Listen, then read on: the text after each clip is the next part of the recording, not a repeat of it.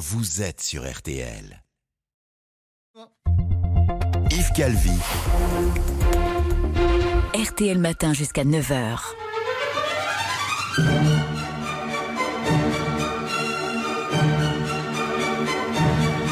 8h21.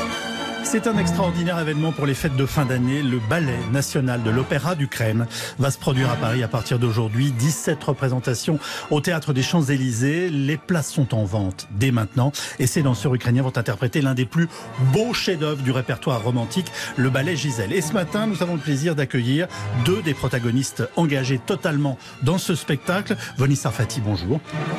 Vous êtes la productrice du spectacle et vous êtes accompagnée par celui qui incarne à merveille Albrecht, le duc, qui fait tourner la tête de Gisèle. Bonjour Sergi Lifnitenko. C'est Venissa hein. Fatih, je commence avec vous. Expliquez-nous comment vous avez monté cette incroyable collaboration avec le, Ballet national euh, de l'Opéra d'Ukraine. Inutile de rappeler que le pays est attaqué depuis plus de dix mois. Euh, comment les contacts ont-ils été établis? Alors, ce projet a été initié il y a plus de deux ans déjà. Ça n'est absolument pas un projet qui est intervenu après le 24 février. C'est mhm. un projet que nous avions déjà mis en place, comme nous le faisons régulièrement en tant que producteurs au Théâtre des Champs-Élysées. Mhm. Nous avons une saison. Nous avions établi les contacts pour un grand ballet classique au Théâtre des Champs-Élysées qui devait être à l'époque Casse-Noisette. À cette époque, il n'y a pas de guerre. Il n'y a pas de guerre du tout. Donc euh, le 24 février arrive et voilà, tout est chamboulé. La vie bascule. Euh, la vie bascule complètement. Nous devions prendre aussi l'orchestre. Euh, le ministère de la Culture nous demande de ne plus faire Casse-Noisette parce que tout simplement euh, c'est la musique de Tchaïkovski, c'est un ballet russe. Nous devons changer les répertoires et la directrice de la compagnie, euh, Ludmila Movlenko, a été absolument formidable. On a réussi à communiquer par bribes de temps en temps. On a dû réduire la compagnie. On a eu du mal à faire sortir tous les hommes. Enfin, ça a été un parcours du combattant. Et aujourd'hui, on est extrêmement heureux qu'ils soient là, tous. En, fait, vous nous expliquez d'ores et déjà que c'est une incroyable aventure. Euh, Litvinenko, euh, vous êtes danseur ukrainien, je le rappelle, et vous interprétez le rôle de Duc. Quand et comment avez-vous appris que vous alliez euh, venir jouer à Paris et pour Noël? Il y a trois semaines avant notre départ. Et c'est très symbolique parce que c'est ce que nous vivons au jour le jour avec la guerre. Nos plans changent et donc on est obligé de revoir nos plans tout le temps. La, guerre, quand elle arrive, elle casse tous vos plans. Et, c'est pour ça que cette tournée est, d'autant plus formidable. Ben, je comprends que vous devez vous adapter à, tout moment. Euh, on imagine que c'est par ailleurs un, un vrai bonheur pour vous de pouvoir vous produire sur scène et à Paris. C'est fantastique. C'est fantastique. Ça relève vraiment du miracle. Et nous le pensons en termes du front culturel, parce qu'il faut se battre pour que la culture ukrainienne puisse avoir son mot à dire. Nous l'appelons comme ça, le front culturel. C'est, je crois, et c'est très important de le rappeler, la première fois que le ballet national de l'opéra d'Ukraine se produit hors des frontières du pays depuis le début de l'invasion russe. C'est absolument ça. Так, Е, ми можемо бути у чомусь Et впевнені, що ми donc, кудись là, їдемо, але за euh, день, два-три en це fait, може, euh, е, euh, et c'est pour ça que le fait que nous sommes сформуватися, ici, euh, nous savions que de- nous devions partir à Paris, mais euh, ça peut, la la guerre pouvait casser à tout moment nos plans, et le fait qu'on est quand même arrivé, як найкраще. ça relève du І miracle. Нам це вже Et, вдається. et І вже nous, et вдалося, nous і commençons маємо- déjà les маємо répétitions надію et велику, що je завтра ми suis sûr покажемо que demain, найкраще euh, on те, що pourra ми можемо montrer le показати meilleur de французькій nous-mêmes, de публіці. nous-mêmes au public français. alors j'ai en face de moi un danseur, mais j'ai en plus un homme euh, qui a pris les armes pour défendre l'Ukraine dans la guerre. Eh, j'ai beaucoup d'amis qui faisaient partie de la compagnie et qui ont pris les armes. Beaucoup de danseurs et même j'ai dû faire un deuil euh, d'avoir enterré un, ami qui est mort au front. Le, le ballet ukrainien continue-t-il de se produire à Kiev depuis la guerre? Oui. Nous utilisons maintenant chaque possibilité. Quand l'électricité revient, dès qu'on peut, on continue au rythme que la guerre nous permet, mais on, on, essaie, de continuer à fonctionner comme avant, comme avant, parce que c'est très important pour le moral que le public puisse revenir au théâtre.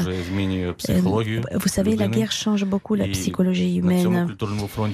Et sur le, en termes de front culturel, on essaye de, de soutenir, supporter le moral des gens. Voni Sarfati, comment on fait venir 130 danseurs et musiciens de Kiev au, au théâtre des Champs-Élysées? Ça doit être quand même un drôle de barnum, si vous m'autorisez l'expression. Ça a été un parcours du combattant. Alors, euh, nous n'avons pas pu faire venir l'orchestre, car justement, le directeur de l'opéra nous a demandé de garder euh, l'orchestre sur place, euh, car justement, il voulait faire des représentations pendant les fêtes pour le peuple euh, mmh. ukrainien, ukrainien, pour, le, pour les soldats, les etc., les familles, etc.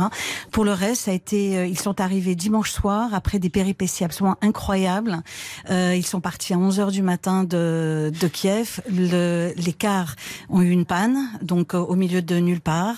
Ils ont raté l'avion. On a dû les replacer sur un autre vol. Et ils sont arrivés, euh, enfin après avoir attendu, je ne vous dis pas combien de temps. Et finalement, ils sont arrivés euh, dimanche soir à 23 h Et ça a été un vrai soulagement de savoir qu'on a réussi à les mettre sur un vol de Cracovie finalement. Mais ça a été euh, euh un vrai périple, on peut dire ça. J'ai l'impression, en vous regardant, euh, Sergi, que vous revivez tous ces instants qu'on est en train de décrire. C'était un vrai périple. C'était des signes et que il, faut, il y a toujours des difficultés, mais il faut surmonter des difficultés. Moi, je suis quelqu'un d'optimiste dans la vie et j'ai toujours euh, la foi que tout va bien se passer. Mais je pense que dans cette épreuve, on grandit. Et, je suis sûr que notre vie deviendra meilleure une fois qu'on aura surmonté cette épreuve. Et c'est sûr que la vie de nos enfants sera meilleure.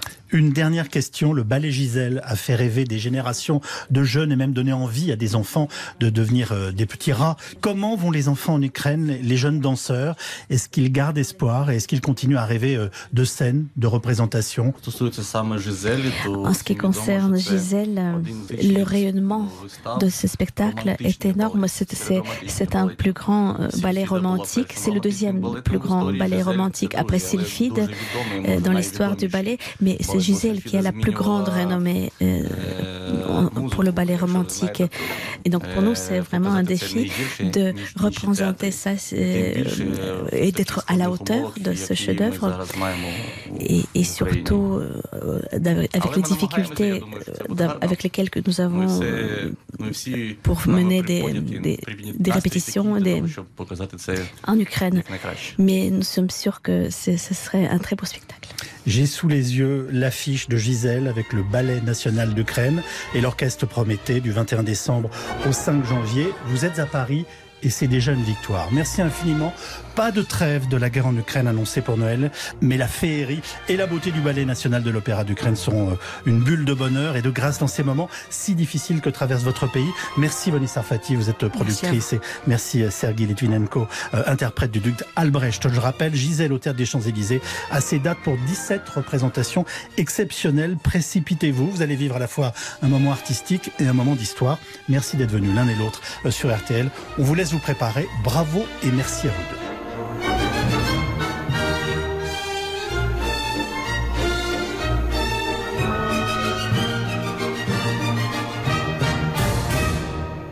À suivre sur RTL.